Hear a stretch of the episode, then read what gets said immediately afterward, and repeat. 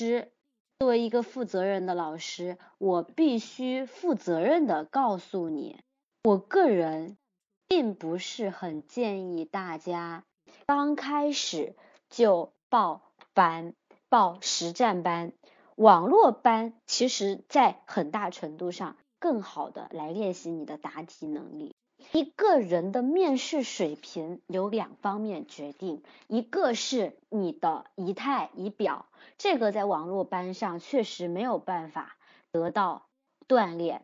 更多的我们可以根据，更多的我们可以根据实战班来得到提高。但是还有一个很重要的就是说话答题，拿到一个题目问你怎么答，那么如果你答不好题，仪态更好，仪态怎么好？都没有用，而我认为最经济实惠的办法就是首先先在网络班用最少的钱听到最多的专业知识，了解答面试该怎么答，有哪一些理论观点，有哪些需要练习的地方，在 YY 里面，在 QQ 里面练习，练习时间达到一个时长，当你的能力得到了提高之后，再。去上线下班，这样会更好一些。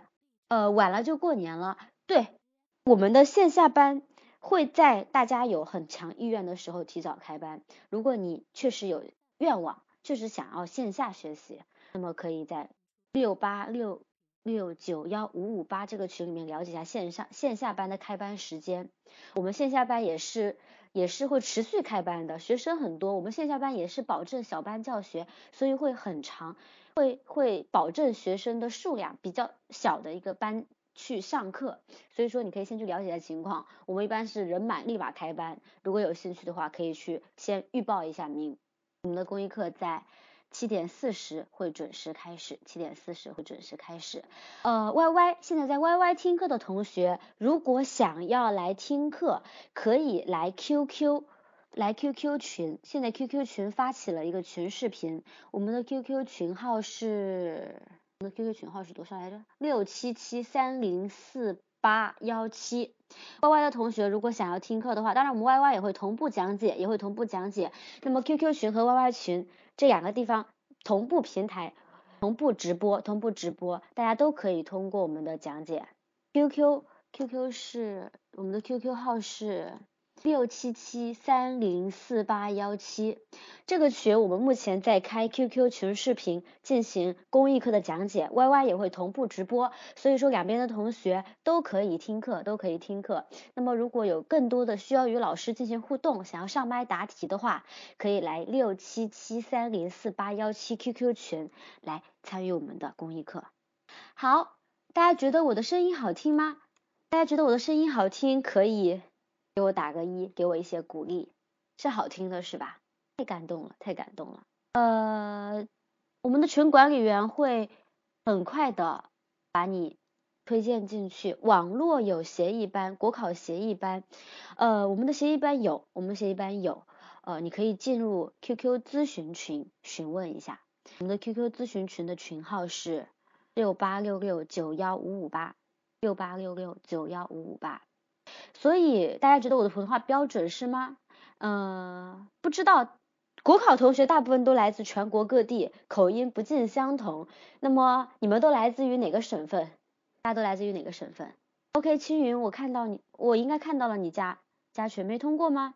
哦，你加了我的 YY 好友。呃，不可能啊，没有通过。我是群管理员哦，六七七三零四八幺七。OK，青云已经加群了。青云这位同学刚刚在 YY 收听我们的公益课，现在已经转战我们的 QQ 了。那么，如果大家想要学习面试报班，确实如此。但是我也希望大家珍惜公益课的时间。那么公益课我们是免费的，而且公益课上课的老师那都是要有两把刷子的。比如说大言不惭的我，毛遂自荐一下。没有两把刷子，没有一点实力，是不敢在很多人面前讲公益课的。呃，不知道大家对于面试有多少认知？我们先来调查一下，应届毕业生给我打一，非应届毕业生给我打二。那么，非应届毕业生考过面试吗？参加过面试吗？参加过面试给我打三，没有参加过面试的继续打一。我相信应届毕业生大部分同学都没有参加过面试。OK，确实有一些参加工作了的人，或者说有面试经验的人，呃，你们会怎么讲呢？会有一些优势。呃，参加过面试同学在最大的优势是你有基础，但是你有个劣势，基本上啊，非应届毕业生时间并不一定很多，并不一定很多，而应届毕业生有大把的时间。但是应届毕业生有一个软肋，有个软肋就是。条理不清楚，逻辑不清楚，没有工作经验作为支撑，在答题的时候，在答题的时候没有办法很好的去解释，很好的去呃把自己内心所想去表达出来，甚至很多时候应届毕业生因为社会阅历过少，基本上很多时候他们是没有想法的。没有想没有什么想法的，所以这也是应届毕业生的问题，各有利弊，各有利弊。所以每年每年对于应届毕业生，我都希望他们能够珍惜这一次超长的准备时间，因为一般来说的省考，呃，事业单位，呃，面试时间给你的准备时间都比较短，只有国考给你的准备时间相对较长，而这一段相对较长的时间可以给你带来很大的提高，很大的提高。那么，针对一些应届毕业生的同，呃，针对一些呃有工作的时间非常少的，甚至很多时候都没有办法每天做到来听课的同学，我也建议大家可以去咨询群询问一下六八六六九幺五五八这个咨询群里面关于一 v 一一对一的课程，一对一的课程就是完全是定私人定制你的那你的你的实力，根据你的实力私人定制上课内容。呃，更加的灵活机动，也更加能够有针对性的带你提高。所以说，不同的同学有不同的需求。应届毕业生，我个人建议先来上我们的最基础的课程。网络课程最基础的网络课程是能够让大家能够最直观、最系统、最基础的去学习面试的基本套路。在学习完了基本套路之后，如果你对你自己的仪态有所需要，或者说你自己还把握不准自己能不能不能够在临场发挥出好的水平，可以去报我们的线下班。那么如果说自己觉得还自己还有提高的地方，遇到了瓶颈，有需要也可以主动找老师来询问。主动找老师来询问，我我相信大家通过不同的方式一定能够学好，通过不同的方式一定能够学好。那么只要有心，只要有心，一定能够学好。只要有心，一定能够学好我们的面试。面试并不像笔试那么的艰难，并不像笔试那么的艰难。基础课程就是公益课吗？嗯，不是，我们的有小班课程。公益课是我们每天都会进行的，以当下的时事热点或者说是一些真题啊，进行一个抛砖引玉，大家互相练习、共同探讨的一种方式。那么我们的小班是系统的上课，小班是系统的上课，告诉大家如何答综合分析、应急应变、人际关系、组织计划等基础题型。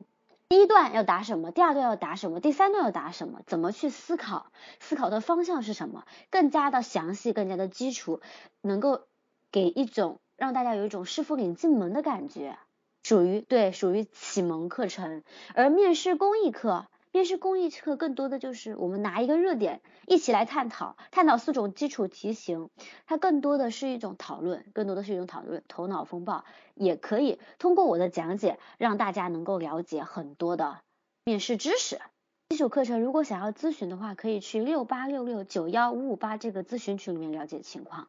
那么公益课是完全免费的，公益课是完全免费的，所以我希望大家一定要把握好，一定要把握好。每一次能够上课的机会，我们的公益课我刚刚就讲过了，一定是我们智达最优秀的老师才会来上课的，没有两把刷子是不敢在所有人面前讲课的。我我也希望大家能够通过公益课了解我、认识我，厚脸皮一点，希望大家喜欢我。每个人都是从不会到会的，每个人都是从不会到会的，而每一个呃不会到会的过程都需要大量的练习。呃，QQ、YY 都给了我们很好的平台，让我们可以去学习，让我们可以去进步。呃，新进来的同学，我们现在在进行公益课的讲解，有什么疑问吗？有疑问可以打字提出来。如果非常想答题的话，待会儿也可以在我发了题目之后踊跃的抢麦，非常非常难得才能够。在公益课上得到我的点评，希望大家能够踊跃上麦。啊，我们现在刚刚面试结束，面试呃刚刚笔试结束出分，很多同学都不太了解什么是面试，对不对？对面试有所了解的给我打一，完全不知道我们公务员的面试所谓的结构化面试是什么的，给我打个二。好，大部分人还是知道什么是面试的，那我就简单的一笔带过的讲一下，如什么叫做结构化面试？结构化面试就是给你几种比较基础的题型，让你来谈一谈做法看法，让考官能够通过这几个题型你的一个。描述、讲述来得到一些信息，你是否能够胜任公务员工作？你是否能够处理好人际关系？你是否可以解决一些突发状况？你对于一切的问题是否有一个独到的见解？国税无领导的几率非常小，每年国税都是无都是结构化面试，不可能忽然变成无领导。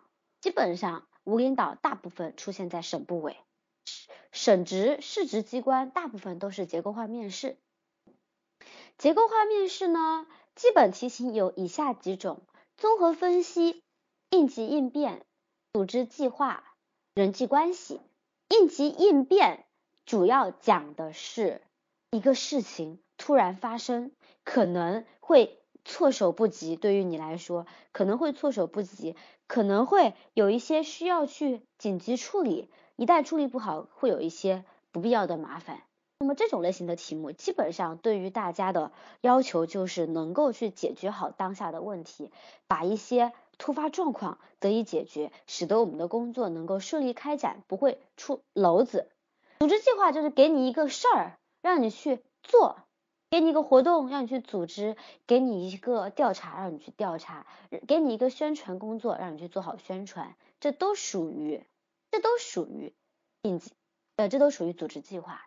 那么人际关系就更好讲了，给你一个场景，同事不理你，领导不喜欢你，连你自己都讨厌你自己，群众你的公服务对象不理解你，等等，给你一个场景，让你去解决这个问题，这个能够很明确的让你知道什么叫做呃公务员队伍里的真实的生活写照，人际关系处理非常重要。人际关系处理非常重要，这就是提前让你先感受一下公务员的人际氛围。当然，你也要打出一个有效的、符合国国家公务员队伍该有的一种处理方式，人际关系的处理方式和相处模式。那么最后来讲一讲综合分析题。分析题是重中之重。综合分析题何为重中？为什么是重中之重啊？因为综合分析题它的变化是最多的，它可以答的内容也是。多种多样的，它可以答的东西也是多种多样的。呃，先插一下啊，在 Y Y 听公益的同学，在 Y Y 听公益的同学，我们这边今天开启了呃 Q Q 视频的方式直播讲解课程，Y Y 也会同步直播。但是如果有想答题的同学，我希望大家加入六七七三零四八幺七这个 Q Q 群，啊，这样加入我们的群视频，这样就可以答题，也可以。也可以跟我们互动，也可以跟我们互动。综合分析题为什么说是最最变化多端的？呃，我给你大家大家稍微讲一下什么是综合分析题。给你一句话，让你谈一谈你对于这句话的理解，也是综合分析题。给你一幅图，让你谈一谈你对这幅图的理解，也是综合分析题。给你一则寓言故事，让你谈一谈这这这则寓言故事给你的启发，也是综合分析题。给你一个社会热点，让你谈谈你的看法，谈谈你的见解，也属于综合分析题。综合分析题涵盖的范围非常的广泛，而且它的答题也是最变化多端的。你可以通过不同的角度切入，通过不同的角度答题。那么废话不多说，废话不多说，开启我们今天的第一个题目的讲解。开启我们今天第一个题目的讲解。大家平时关注时事热点吗？关注时事热点吗？关注时事热点的给我打个一，不关注时事热点的给我打个二。平时都不怎么看时事热点，可以理解，可以理解。年轻人嘛，谁愿意看一些枯燥无味的新闻啊？对不对？但是从现在开始，如果你想要顺利进入公务员队伍，哪怕是你未来不看，但是请现在一定要关注社社会热点，国计民生，这个很重要，这个很重要。如果你对于我们国家当下发生的大小热点事件没有一个基础的了解，甚至没有一个关注的话，你很难谈出你的独到见解。而如果你谈不出独到的见解的话，你一定不能够答好面试题。所以说，大家一定要加油，多看、多想、多思考。那么，我们的公益课其实就是一个很好的平台，让家大家在。不知道无从下手，或者说是不知道该怎么去答题的时候，给大家一个方式方法，给大家一个方式方法，让大家去有机会接触到一些实时热点，有有机会接触实时热点。因为我们的公益课，大部分公益课都是以实时热点作为一个依托来进行四个题型的讲解，所以说既能够听到题型的讲解，又能够练习，最重要的是还可以。了解到一些当下的热门事件，所以说我们的公益课非常非常适合，非常非常适合一些平时没有太多的关注时事热点、国计民生的同学。那么今天我们讲的一个热点很新，很新，而且也是一个挺有意思的现象。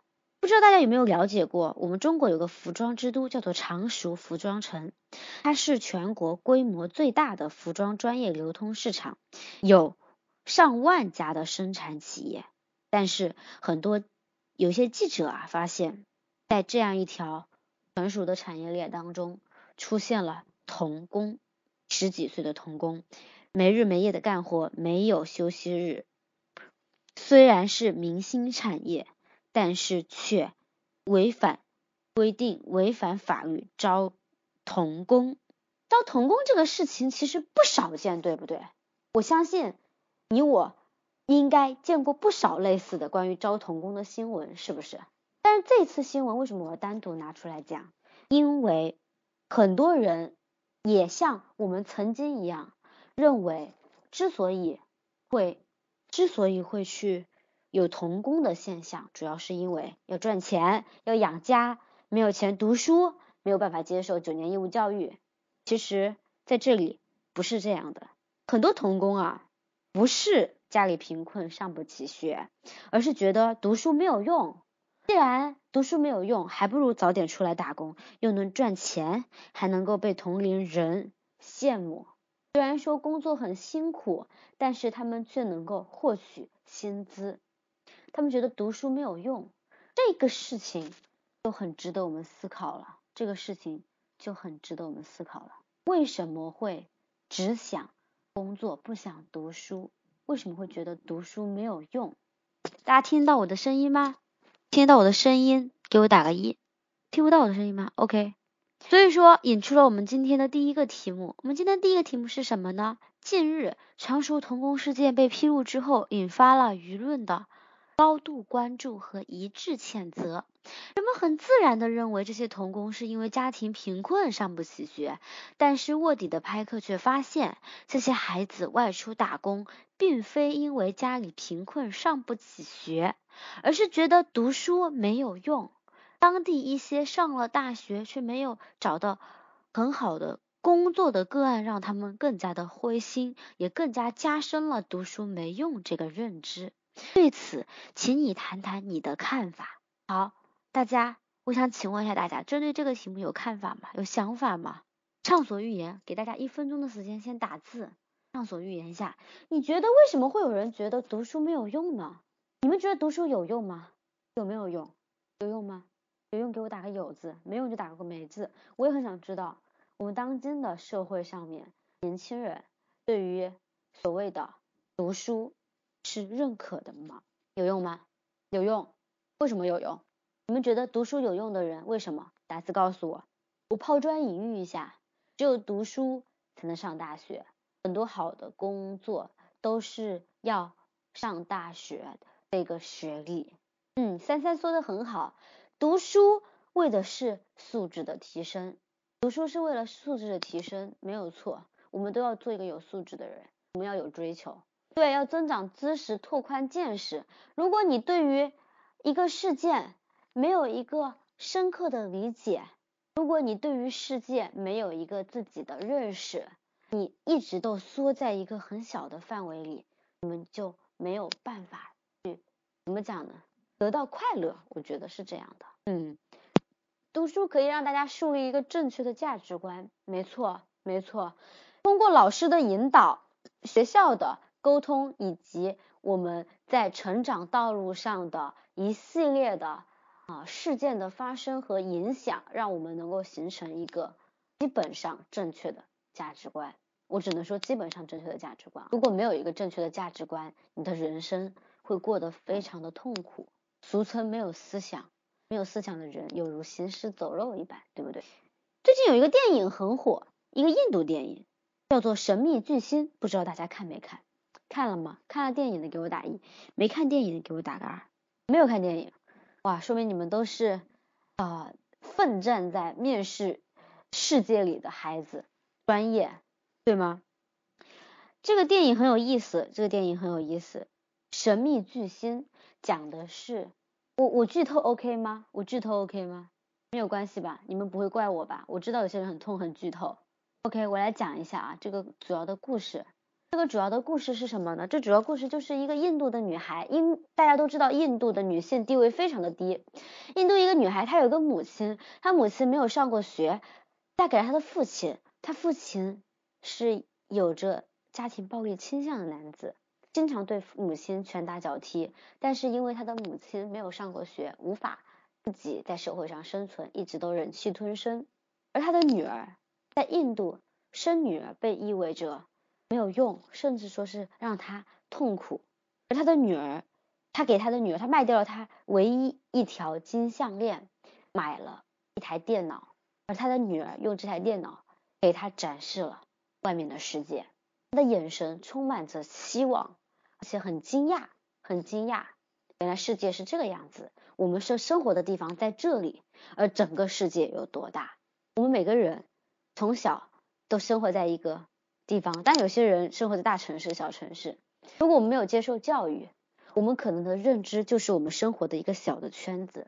当我们接受了教育，我们学习到了很多知识之后，我们的世界观会开阔起来，我们对于很多问题的看法会开阔起来，而且。我们也会有一颗好奇心，面对着世界，面对着知识，面对着一切，这样一个好奇心鼓励着我们的成长，同时也激励我们创新。而创新是世界发展的非常重要的一个模式，非常重要的一个模块。所以说很重要，读书非常的重要，读书非常的重要。那么这道题目当中问你怎么看？问你怎么看？我们除了可以看关于读书重不重要？还可以看为什么有人这么去想问题，要站在他们的角度去思考问题。那么大家告诉我，为什么他们会觉得读书没有用啊？除了上面讲到的，有有些人上了大学没有找到好工作，还有吗？还有吗？为什么他们觉得读书没有用？大家可以打字告诉我，你觉得为什么会有人觉得读书没有用？就业难，打工来得快，非常好。还有吗？还有别的想法吗？说这些的都是读书不行的。嗯，三三，你这个观点虽然有点搞笑，但是确实如此，确实如此。因为真正读书行的，或者说从读书当中受益了的人，是不会说这种话的，因为这种话非常的单纯、幼稚，甚至可笑，对不对？可是就是这样的，这个社会上总有一些人无知、目光短浅，也不一定读书不好。可能他们会觉得读书好有什么用啊？还不是没有钱吗？春 C 说的很好，春 C 说的很好，就业形势严峻，就业不对口，导致学无所用。哪怕是你上了大学，哪怕是你学了你梦寐以求的专业，你未来也不一定能够找到这一份工作，你未来也不一定能够以这份你充满热忱学习到的专业来养家糊口，没有错。思想愚昧落后，功利性强。子时你说的也不错，子时你说的也不错，但是你这样说太广了。我个人认为是这样的：第一，第一，思想落后，没有意识到读书的重要性；第二，打工来钱快啊，而有些人对于金钱的虚荣心很重，要赚快钱；还有些人迫于无奈，对不对？如果说你的家人，或者说你的家庭急需用钱，很多情况下都会有急需用钱的时候。然后有些人就会迫不得已开始自己的打工生涯，补贴家用，对吧？穷人家的孩子早当家，这个也没有错。这种情况很常见，但是愚昧的情况也很常见，尤其是有些父母觉得说谁谁谁家里的孩子出去打工赚了不少钱，做了大老板，你也不要读书了。你也去出去打工，去闯一闯吧。外面的世界很大，你一定能够闯出自己的一片天地来的。这样我们全家人都可以沾光，对不对啊？是不是也有这种人啊？我们现在听起来觉得很搞笑，我们现在听起来觉得很搞笑，但是它确实存在啊，但是它确实存在。那么这个题目到底要怎么答呢？我们讲到现在都是在分析这个题目，在分析现象，这个这个现象当中的一些问题，怎么去答一个综合分析题呢？有没有同学想试一下怎么答题？有没有同学想试一下？牙疼不影响答题的，声音不好听也没有关系，嘴瓢也没有关系，我们可以听一听。有没有同学想试一试？有没有同学想试一试？这个题目很有意思，是一个现象类的综合分析题。现象类综合分析题在我们历年来综合分析题里面的比重非常之重，非常之重。我觉得大家如果有机会，要踊跃的去练习一下，这是个非常难得的机会啊，非常难得的机会，有机会一定要运用上来啊，一定一定要。试一试看啊，试一试看。这个题目其实基本不难，基本不难。会答的题，就是答过题目的人都会发现这个题目不难。但是这个题目怎么去把这个问题认识深刻，也是有一些困难的。我希望大家能够答一答。你们刚开始练习肯定是答的不顺畅的，不要觉得有什么害怕的，不要觉得有什么害怕的。每个人都是从不会到会的，谁第一次答题都是乱七八糟的。但是如果你永远不上这个第一次，永远都不会答题啊。真的机会很难得，很难得。呃，如果想要答题的同学要点上麦，要点上麦，知道怎么点上麦吗？左上角这边有上麦两个字，想要答题的同学可以点上麦啊。想要答题的同学点上麦。夜夏夜星光，夏夜星光，你想答题吗？有没有同学想答题？好，没有同学的话，好，如果没有同学答题的话，那我来说一下答案吧。好，请教我殿下稍微总结了一下，他说，也可以说自己知道的类似事件，然后说一下这个现象不好的方面，产生这个现象原因，然后讲对策。对的，这是答一个综合分析题的基本思路，答一个综合分析题最基本的主体分析法是什么？为什么？怎么办？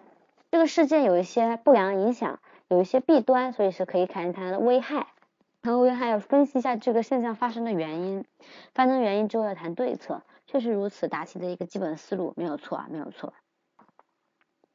呃，Y Y Y Y 这边在同步听课的同学，我们这边 Q Q 在进行直播，Q Q 在进行直播，我们这边麦序以 Q Q 为主。如果大家想要答题的话，可以来 Q Q 六七七三零四八幺七。Victor 你好，Victor 你好，大家如果。刚刚来的同学可能还不太了解，我们这边在进行公益课的讲解，现在讲解到第一个题型综合分析题。那么综合分析题该怎么答呢？我希望大家能够踊跃的发言。刚刚来的同学有没有想试一试答题的？只有说话了才能够进步哦，只有说话了才能够进步哦。有没有同学想试一试答题？刚刚来的同学，题目是近日。常熟童工事件被披露之后，引发了舆论的高度关注和一致谴责。人们很自然地认为这些童工是因为家里贫困上不起学，但卧底的拍客发现，这些孩子外出打工并非因为家里贫穷上不起学，而是觉得读书无用。当地一些上了大学却没有找到好的工作的个案，也加深了这一个认知。对此，谈一谈你的看法。有没有同学想试一下答这个题目？这个题目还是非常典型的一个综合分析题啊，现象类的综合分析题。有没有同学想答一下呀？有没有同学想试一下？没有吗？这么多同学都不有想答题吗？那么我们刚刚讲到了，为什么读书没有用？为什么读书没有用？为什么有人会有这种想法？那么读书到底有没有用？那么我们要怎么去改变这些人的认知？是不是？怎么去改变这些人的认知？怎么去改变这些人的认知很重要啊！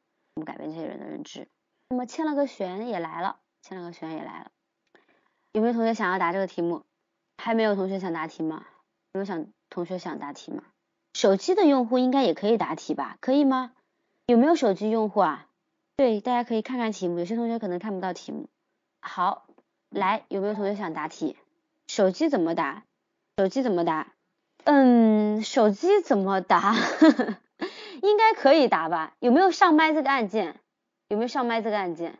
没看到有，那我改变一下模式啊，自由说话，这样大家都能说话了。但是比较乱啊，大家先把自己电脑下面那个自由说话点掉，变成 F 二说话。那么想要说话的同学，想要答题的同学，可以来试一下答题啊。比如说现在的村 C 同学，你就可以答题，因为这边已经有你的回声了。有没有同学想试一下？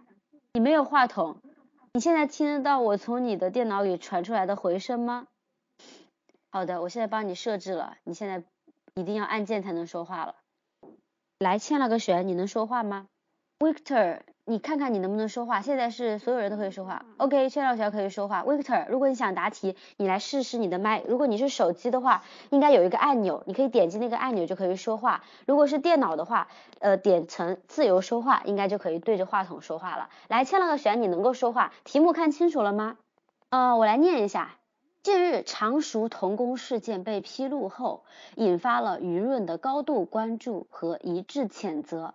人们很自然地认为这些童工是因为家里贫困上不起学，但卧底的拍客发现，这些孩子外出打工并非因为家里贫困上不起学，而是觉得读书没有用。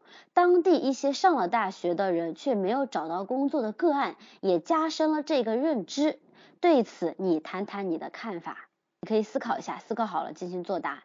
呃，目前已经有二十个人在听你答题了，希望你不要紧张，好好答题。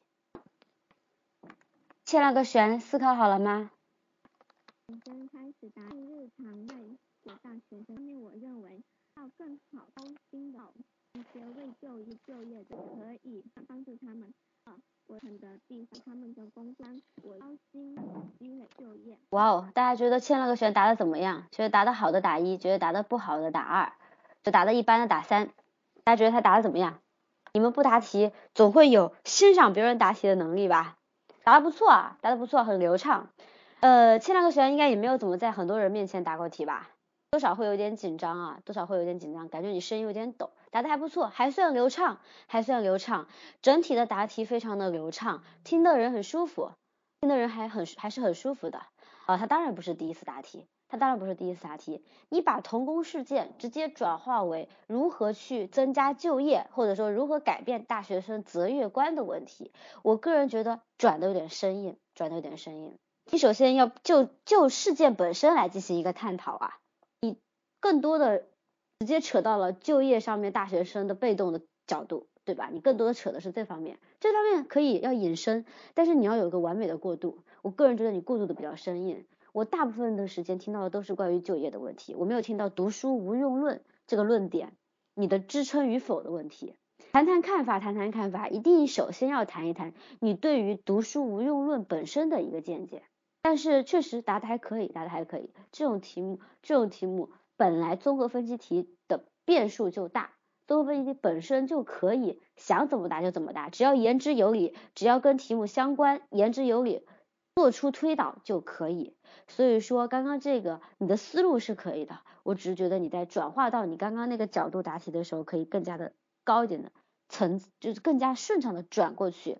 然后对策，对策里面讲的很多的点都是很实际的。我觉得还差一个宏观概念，微观概念讲的非常好，一定要有个高度啊，要有个高度。答这个问题题，首先要有一些非常具体的东西，答完了具体东西就需要有个立意，立意就是一个高度，高度就应该是思想层面、意识层面，这样才能够答好题，这样才能够答好题。有没有其他同学想试一试？有没有？有吗？有想来试一试的同学吗？刚刚欠了旋开了个好头啊，答的还是很不错的，非常的流畅。我觉得你们刚刚开始练习的。同学一定达不到他那个流畅程度，但是谁都是从不流畅到流畅的啊，尤其是在这么多人面前讲话，其实是一种压力测试啊，给大家更多的能力，让大家得到提高啊，是快速成长的一个方式方法啊，大家一定要抓住机会啊！有人要答题吗？没有人要答题，我来答我来我来讲解一下。Victor，Victor，你想答题吗？Victor，你想答题吗？你想答题，你要把麦弄好来哦，不然你答不了题哦。可以呀，所有想答题的东西都可以上麦啊。可是你你的麦好用吗？刚刚不是说你找不到按钮吗？呃，Y Y 同在 Y Y 的同学，大家请注意啊，在 Y Y 同学大家请注意，我们今天是 Q Q 同步直播练习，大家可以加入六七七三零四八幺七这个 Q Q 群，来进进入我们的 Q Q 群的直播，然后进行答题。Q Q 群的直播进行答题啊，来 Y Y 同学你们要注意哦，我们 Y Y 只是同步直播，同步直播，如果你想要答题的话。呃，希望大家还是来 QQ 群啊，大家还是来 QQ 群。好的，刚刚大家已有七两个选已经答的不错了。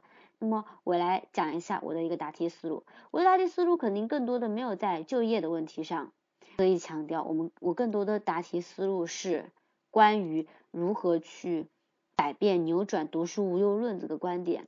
大家可以听一下啊，我们从小就知道一句话，知识就是力量，而知识获取的最大途径来源于教育，来源于学校。不上学能够尽早的进入社会，积累社会经验，创造财富，但是却是短期的利益。长远来看，上学能够让我们加深沉淀，接触到更加先进的知识和更高的平台。上学是十分必要的，我们应该加大宣传和引导，避免读书无用论的蔓延。之所以有部分人觉得上学无用，第一。从学生的角度来说，现在的学生接受信息十分广泛，功利心比较重，受社会成功学鸡汤文化的影响，急功近利，非常的浮躁。第二，从学校的角度来说，很多的学校水平参差不齐，部分学校管理水平比较差，输输出的优秀学生比较少，而很多学生在大学荒废光阴的案例非常的多，这都使得。整个社会对于上学有一些负面认知。第三，从社会和企业角度来讲，社会对高端人才的需求量少，更多的企业瞄准了专科生，成本低，技术强。第四，教育资源分配不公平，很多偏远地区、贫困地区的孩子想要考上大学，想要读书出头非常的难，这也使得很大程度上打击了学生上学读书的积极性。所以，为了避免这种现象的发生，让大学教育深入人心，让底层社会的孩子认识到社读书是可以改变命运的，我们应该第一，加强思想教育的引导，不仅对于孩子，更应该对于家长进行广泛的思想引导，让家长意识到读书学习的重要性。第二，各级教育部门要加强自身建设，优化课程，因材施教，同时要时刻关注学生的思想动态，及时的沟通。高等院校更应该注重实践，可以展开校企合作，签订人才输出协议，或者增加寒暑假的实习机会，使得学生能够在步入社会之前就能够有工作经验。第三，企业应当转变思路，树立百年企业的长远战略目标，建立相应的培训机制、人才进行晋晋升机制以及激励机制，让更多的大学生有更多的机会以及平台，有更好的职业规划。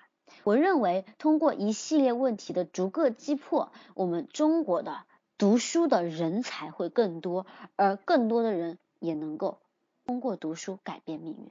这是我的一个答案，不知道大家有什么想法或者有什么疑问？有任何疑问和想法都可以来了解一下，有任何疑问和想法都可以了解一下。对于对于一些还没有上麦同答题的同学，是不是也没有想象的那么难啊？如果没有想象的那么难的话，大家要不要试一试答题呢？不难啊，不难啊，只不过是你们都不愿意开这个口，都不愿意开这个口。一旦开了口，就发现不是那么的难，而且只要。只要有一次，就会有第二次；只要有第二次，就会有第三次。你就会发现，哇，其实也不是不是一个很害羞、很羞涩的事情啊。好，我们来看第二个题目。我们来看第二题目：领导让你在本市调查市民对于读书无用论的看法，请问你要怎么调查？这是一个典型的组织计划题，要谈一个做法，要组织一个活动。答题是按表明观点，为什么怎么办？答银记是吧？这是一种答题方式，不是所有的都适用，但是可以用这种方式。这是答综合分析最基本的答题思路是什么？为什么怎么办？我相信你们都是参加过笔试的人，都知道我们申论答题要注意什么。面试也是一样的，只不过用的是面试语言。非常好，有问题就要问。呃，题目可以截图吗？当然可以截图，要等我一下。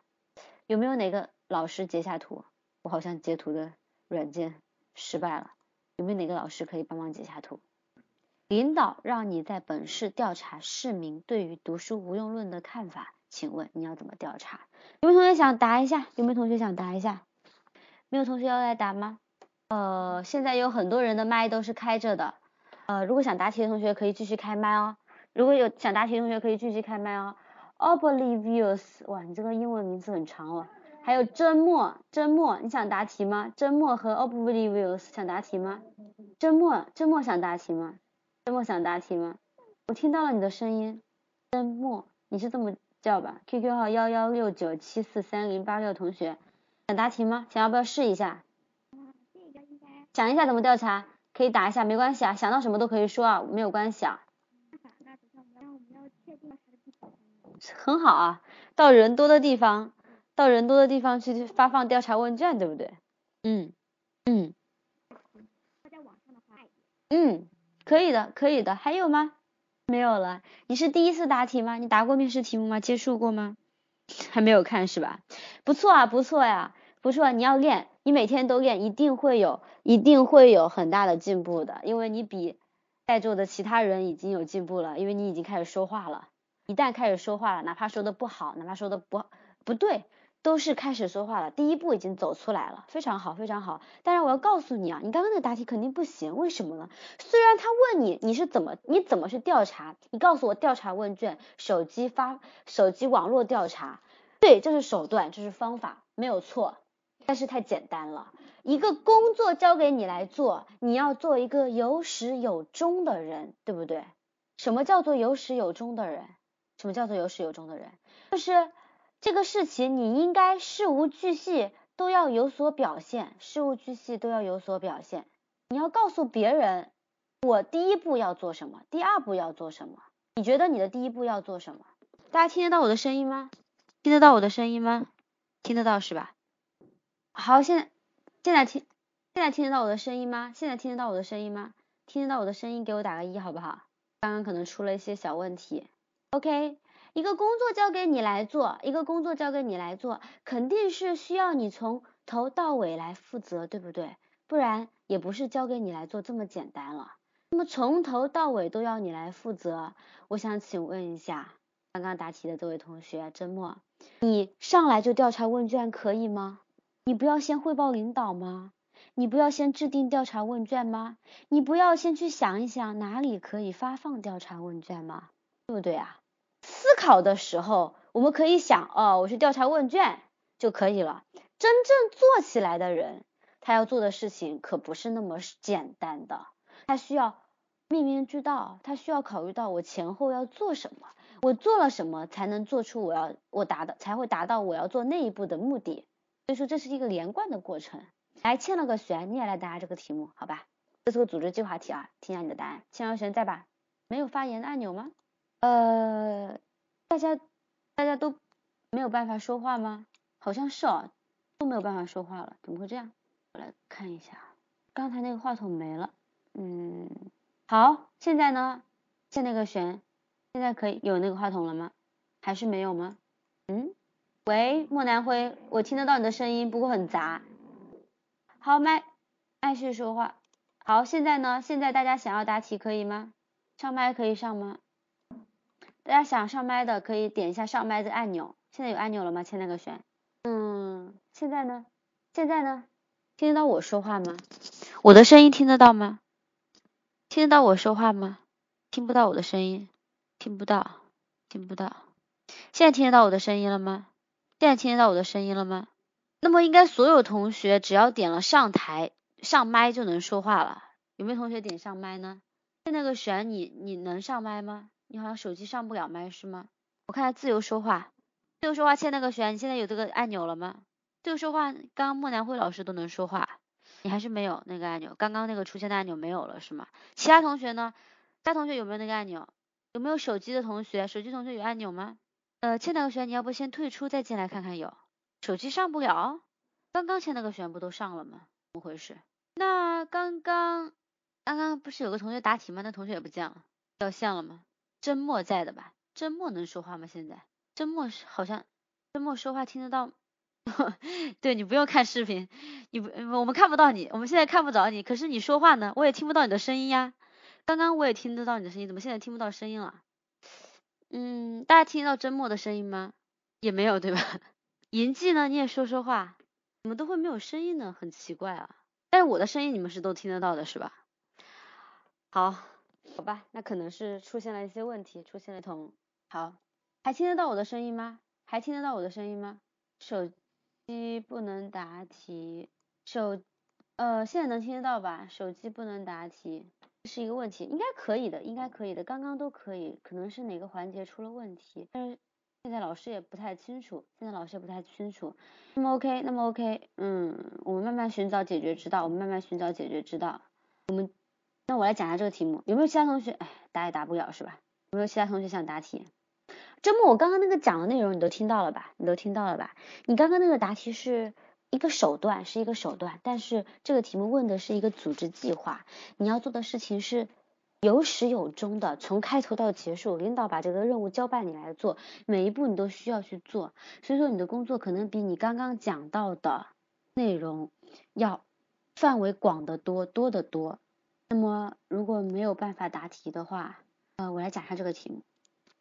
好，我来讲一下，我来讲一下这个题目，我来讲一下这个题目。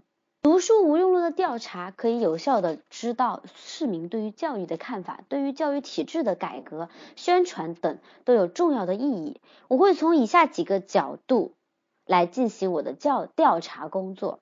这是一个开篇破题啊，一个引出题目本身啊，引出题目本身。首先。与城市规划部门联系，了解本市的教育部门，包括幼儿园到大学的位置、教学水平以及师生情况；了解本市的廉租房、公租房以及工地等劳动密集型人员集散地的位置、数量、人数等情况；设计并制作好调查问卷，成立调查小组，对调查小组进行分工培训。其次。针对家长和孩子们，可以通过在放学的时间点，在各大中小学门口，通过调查问卷和口头询问等方式，对接送孩子的家长以及放学的学生进行调查。也可以与学校的招生办、教务处等部门进行了解，询问关于读书无用论在教师团队中的看法，在校师生中的看法等信息。针对一些受教育不完善的人，可以通过人部分通过在劳动密集型企业，如快递、外卖、建筑工地等进行调查问卷发放询问，了解这类人群对于教育的看法。对在教育缺失情况下生活境遇以及人生感悟进行询问。针对广泛的老百姓，可以通过微信。微博投票等方式来进行考察询问，了解他们对于读书的看法。最后，我们会将所有调查所收集到的问题进行汇总分析，报领导审批。听得到我的声音吗？听不到吗？OK，OK，听得到是吧？那么我刚刚我刚刚讲的一个点，去城市规划部门进行了解情况。刚开始是不是很多人不太理解？我们要去了解本地的一些基本情况，比如说有几个小学，有几个初中、高中、大学、中专、高职院校等等等等，对不对？我们调查读书有没有用？最重要的是不是调查那些在读书的人？所以我是不是要知道哪哪里有那些在读书的人？是不是？我知道哪里有一些在读书的人，我是不是还要知道哪里有一些不读书的人？我要去问读书有没有用？我问一些读过书的人，再问一些不读书的人，是不是他们比较有发言权？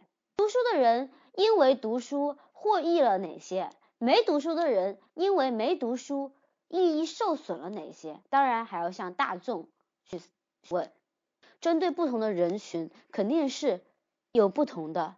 方式去调研，所以在整个适中阶段，主要是方法以及针对性的人群来进行解答的。那么这里面有讲到一个所谓的劳动密集型产业，为什么会提到那个呢？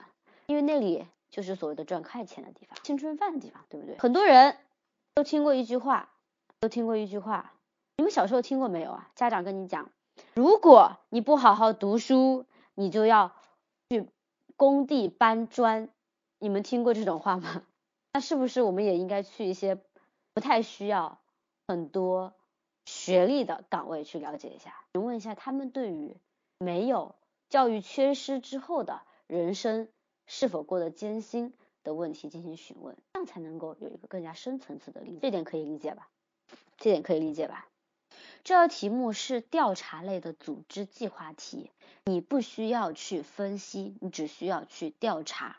我刚刚在给你分析，我为什么要找这些人调查，因为这些人是我调查的对象。我认为找这些人调查可以得到我想要的调查结果，非常好。有什么问题可以提出来啊？有什么问题可以提出来？来，甄墨，甄墨同学在吗？你有没有什么疑问？对啊，银记，这个题目说了是本市，所以说你要审清楚题目，不太可能会不同的农村、城市。只能是在本市的不同人群阶层也好，但是不要以阶层来来衡量人。还有什么疑问吗？没有疑问吗？没有疑问，我们进行下一个题目的讲解，好不好？题目这有点小啊，有点小。乡镇组织农业专家到村里给农民开培训班，但是农民的热情度不够高，还说。不如发补贴。你是培训班的工作人员，你要怎么办？你要怎么办？这种题目你会怎么答？我再不死心的试一下啊！再不死心的试一下，大家有没有想答题的，或者说能不能说话的，来试一下？好吧，好像我们这边，好像我们这边还是有一些问题，很多同学还是还是没有办法说话的。那么 OK 了，我来分析下这个题目，这是个什么题目啊？这是一个类似应急应变的题目啊。为什么说它是应急应变呢？因为现场是不是在开一个培训班，积极性不高啊，积极性不高，他们觉得还不如发一些补贴。那这个时候，他们的行为是不是针对一个培训班的工作人员来说是一个很头疼的事情？他要去解决的问题，你要解决的问题就是为农民积极性不高这件事情，那要怎么解决呢？农民积极性不高这个问题。大家觉得要怎么解决？大家觉得要怎么解决这个问题呢？首先你要去分析为什么农民的热情度不够高。对的，没错，要去沟通。随风飘响，说的很好。我们了解了原因，就要去沟通。那沟通什么呢？沟通，知道了他不愿意来的原因之后，告诉他你还是要来，为什么要来？来了有什么好处？对不对？非常好，授人以鱼不如授人以渔的道理，这个一定要告诉他们，对吧？我给你一条鱼有什么用呢？你今天吃饱了，明天不又饿了吗？但是如果我给你一个，但是如果我给你一个捕鱼的办法，你是不是可以天天都有饭吃了呀？这也是一样的，我给你发补贴有什么用呢？我给你一百块、一千块，还不如告诉你怎么去挣这一百块、一千块。对吧？那么其实就可以分析原因了。第一，热情度不高的原因，你们觉得有哪些可能出现的原因？第一个原因就是他们觉得学不会，太难了，是不是？如果是学不会太难了，你会怎么沟通啊？大家思考一下，大家思考一下。一切 对，夏夜星光这个很很很搞笑，很搞笑。他说一切都很难。可能是因为课程主要讲解的比较枯燥，最好实践结合，更容易明白，这点很好，这点很好，这点很好。你们现在已经讲的也差不多了，三个同学讲出三个点来了，可以。第一个，千柔璇说的，专家要以更加通俗易懂的语言授课，生动的例子，这样才能够使得他们能够更好的接受。还有一个就是要从意识上去纠正他们，难，什么事情刚开始做都难。你不做都觉得难，只要认真做就没有学不会的。什么事情开口都很难，面试刚开始不会答题都很难，你只要开口去答题了，慢慢的就会了，是不是？在课后要答疑解惑，在日常的工作当中要加以帮助，理论实践相结合，非常不错。如果太枯燥了，可以有一个所谓的实地的一些课程讲解，每个人都可以动手，这样能够更快的学到。更快的学到，这样去答这个题目就可以答得很好了，就可以答得很好了，已经可以答得很好了。我们共同完成了这个题目，共同完成了这个题目。嗯，很好，你们的思维已经开始开阔起来了。或者可以先教会一部分人，再让这部分人教会村民。啊，你可以这么讲，你可以这么讲。呃，有些农民觉得，呃，上课很难，是因为他们的理解可能出现了一些偏差。如果我们能够在课上对于一些能够更快吸收到知识的同学进行讲解之后，让这些同学先进带后进，共同进步，也不失为一种好办法。这样来讲是不是更好一些？可以啊，非常好。夏夜星光同学在进行一个深刻的思考，思考的很好，也很到位。是不是没有这么难啊？是不是没有这么难啊？面试题，谁嘛刚开始答都觉得难呀，但是答完了之后就不就还好了，对吧？分析他觉得难的原因，告诉他跟他讲解，最后请他尝试一下。银记，你怎么办？既然提到了怎么办，就不仅仅是劝解，你还可以改善自身的一些做法。对不对？你可以做的比说的更多。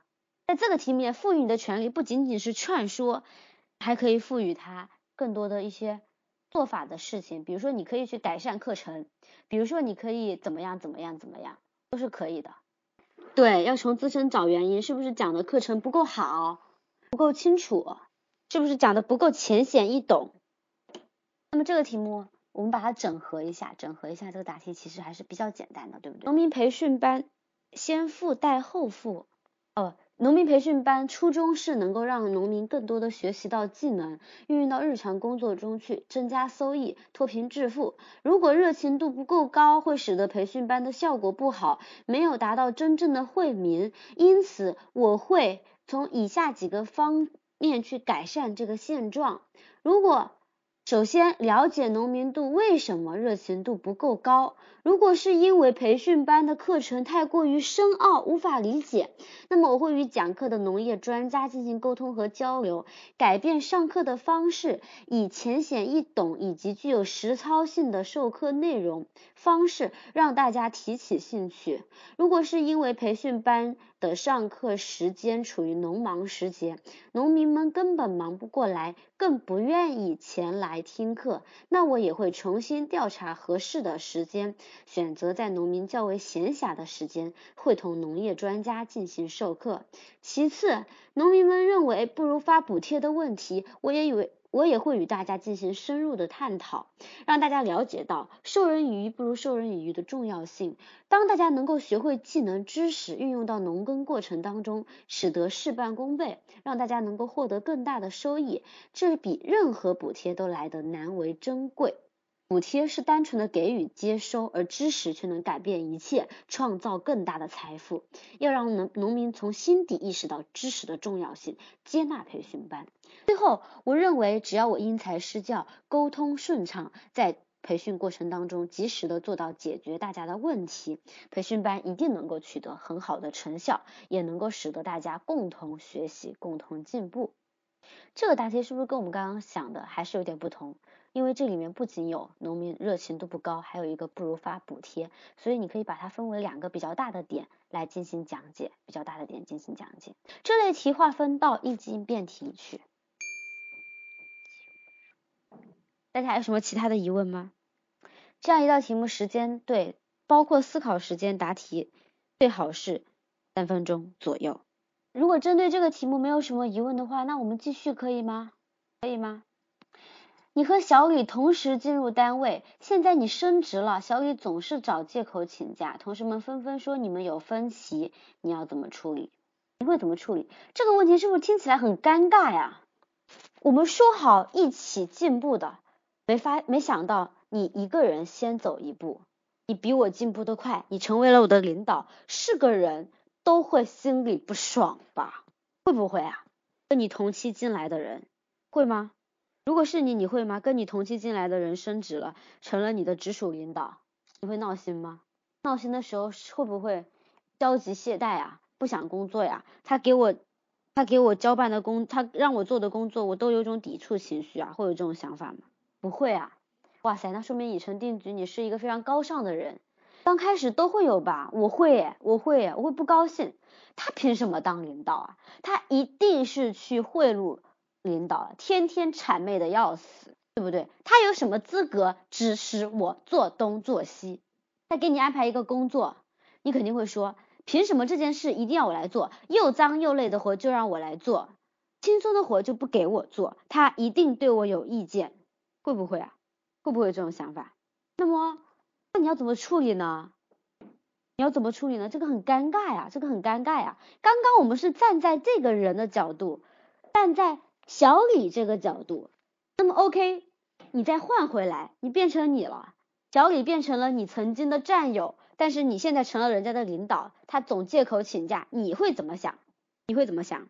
我觉得是这样的，既然你已经是领导了，你的思想肯定不能那么龌龊了，对不对？虽然我认为世界上大部分领导都思想比较龌龊了。对，为什么要请假呀？对不对啊？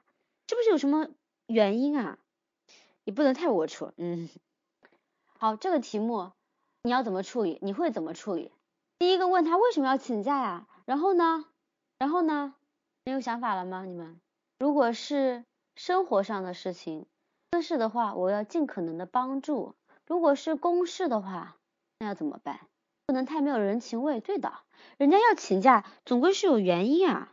向他沟通，然后帮助他，可以的，可以的。你们想的都是一些帮助他的事情，帮助他的事情，会不会有可能是你自己的问题？会不会啊？你们现在所有的想法都是要怎么去帮助他？他因为他请假嘛，总归是有点原因才会请假咯。那我们去帮助他好了。那么你们有没有别的想法？是不是我的问题啊？我是不是做的不够好啊？会不会是我的问题？嗯，是的，要反思自我。不能走极端，有可能是我特别嘚瑟，对吧？人啊，不能嘚瑟，一嘚瑟就容易出事儿，一嘚瑟就容易出事儿。如果说我一嘚瑟了，然后别人看不惯我，不想理我，不想搭理我，他就会不工作，对不对？平和的心态很重要。嗯，你们很会阳光思维嘛？我刚刚都讲了，是我太嘚瑟了，你们还把它包装下，成为可能是我分成升职之后。太过于讲等级关系，我以前的同事觉得我这样太过于不讲情面，太过于嘚瑟，所以不想搭理我，眼不见为净，干脆请假，不支持我的工作。对，这也是一个方面，很好啊，这就是人际关系题。什么是人际关系题啊？人际关系题首先要看一看自己有没有什么问题，自己没有问题，再去找别人的原因，这样才是一个比较好的、比较谦虚谨慎的人，对不对啊？大家可以看一下我怎么答题啊。遇到这种情况，我会首先自我反省，是不是因为我升职了，心态发生了变化，在工作和待人接物方面都有所膨胀，导致小李疏远我，同事对我议论纷纷。如果是这种情况，我一定会找到小李和其他对我不满的同事进行道歉。由于自己年轻不懂事以及缺乏工作经验，导致自己的行为表现都有所欠缺，希望大家能够批评指正，并且。原谅我。其次，我会反省是否因为自己刚刚上任，没有转换身份，导致在分配工作以及工作处理上欠妥，给小李安排的工作过于繁重以及困难。如果是这样，我也会与小李沟通，了解在工作当中存在的困难，共同寻求更好的解决办法。而且，我也会与我的领导进行自我剖析，向领导道歉，并且学习如何处理工作。上的一些事物，让自己能够更加游刃有余的处理当前的职务下的工作。最后，我相信小李作为我同期同事，对于我有很高的期许。同时，自己在平衡家庭工作的时候，也会遇到一些问题，我应该多去倾听，多去了解，才能够更好的分配以及完成工作。而如果我能够真诚与他人沟通，同事之间的流言蜚语也会烟消云散。这是我的答案。一定要避重就轻，你不能钻死胡同。如果你钻死胡同，一个劲的讲，如果那么，如果那么，如果还那么还，那么我就没有办法了，这就是比较傻的行为了。好，大家有什么疑问吗？有什么疑问可以提出来？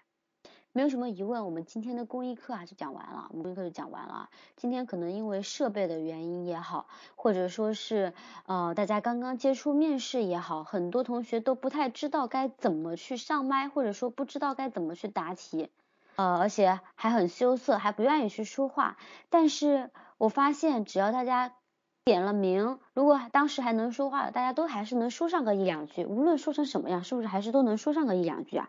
我觉得只要能说上一两句就可以慢慢的进步了。所以我希望大家一定要加油，一定要加油。怎么去加油呢？一定要去学习怎么操作，怎么去答题。只有说话，只有开始说才能够进步，只有开始说才能够进步啊！我希望每个同学都能够利用公益课这种免费的平台，多说一些，多说几句话，进步就会明显起来了，进步就会明显起来了。那么 OK，大家还有什么疑问吗？有什么疑问可以提出来啊？关于国考，关于面试，都可以问一问。那么，如果大家对于小班有兴趣的话，也可以去六八六六九幺五五八这个群里面询问一下。我们小班的课程是由我们智达的一些优秀的老师组成的一个团队进行授课的，主要是针对公务员面试的所有的题型进行一个基础的讲解，是相当于一个正规的教育吧。我们的公益课更多的是在互相探讨。只问小李一个人并不是很好，你可以去向别人表达、表达、释放你的善意，但是你没有必要把这个矛盾扩大化。夏夜星光，如果你会去想说，如果说只有他一个人总请假，那肯定是他的问题，我没有问题，不是这样的，不是这样的，你不能够把我我实际工作当中遇到的问题去这么描述，肯定不是这样的，你一定要考虑到他的特殊性，同时你要考虑到大家只不过是没有表现出来而已。你不能够把问题去扩大化，把它变成一个所有同事与你的矛盾，这样就加深矛盾了，或者说扩大问题了，这样并不是一个很好的方式啊。好了，我们今天的公益课呢已经接近尾声了，呃，我们的 PPT 里面有一个二维码，这个二维码是我们智达的公众号，智达公众号，大家也可以平时关注一下我们智达的公众号，我们智达公众号每天都会更新一些内容，对大家都有很大的帮助，也希望大家能够一起。共同进步啊，共同进步。而有任何问题呢，我也希望大家可以积极的询问我们的 QQ 群，一直都有老师对此做解答。有的，有的，我们的录音会上传至微信公众号，大家可以去收听啊。还有我们往年的公益课，大家都可以去听一听啊。好，如果大家没有什么疑问的话，我们今天的课程就到此结束了。那么也希望大家每天都能够来这里进行一个沟通和交流。那么今天，因为我们第一天在 QQ 里面讲课，肯定会有一些问题。我们今天 QQ 和 YY 同步直播，同步直播。那么，如果大家对于我们的公益课感兴趣，未来可以在 QQ 六七七三零四八幺七这个群里面了解情况。明天不是我了，夏夜星光。呃，有什么问题，如果想要问我的话，也可以加我的 QQ。我的我也。不，我的 QQ 也是在群里面有的，呃，有什么问题我们也可以在群里面解答。那么，呃，每天都有不同的我们的智达老师来进行授课，呃，我们这边的智达的文字材料一般都是给小班学员看的。如果大家想要知道，呃，我们的一些面试的一些，我们今天讲题的那些答案的话，可以去收听录音，可以去收听录音。我们的录音会上传至微信公众号智达公考。学校放假盖不了章，这个就需要你。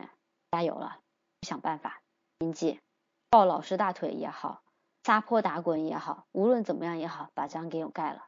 OK，我们今天的公益课就到此结束了。那么今天确实因为呃各种原因吧，可能我们今天的公益课没有办法与大家进行一个更多的互动，没有办法与大家进行一个更多的互动。那么希望下一次有机会上公益课，我还能见到大家。等到那一次，希望我们能够有语言上的交流，不仅仅是打字的交流了。好吗？我更多的希望你们能够答题了，让我有机会能够点评到大家，好吗？那么 OK，我们下一次公益课再见。我们每天在这里都会有公益课，有不同的老师带来不同的讲解。那么希望明天我们也大多多支持其他的老师，好吗？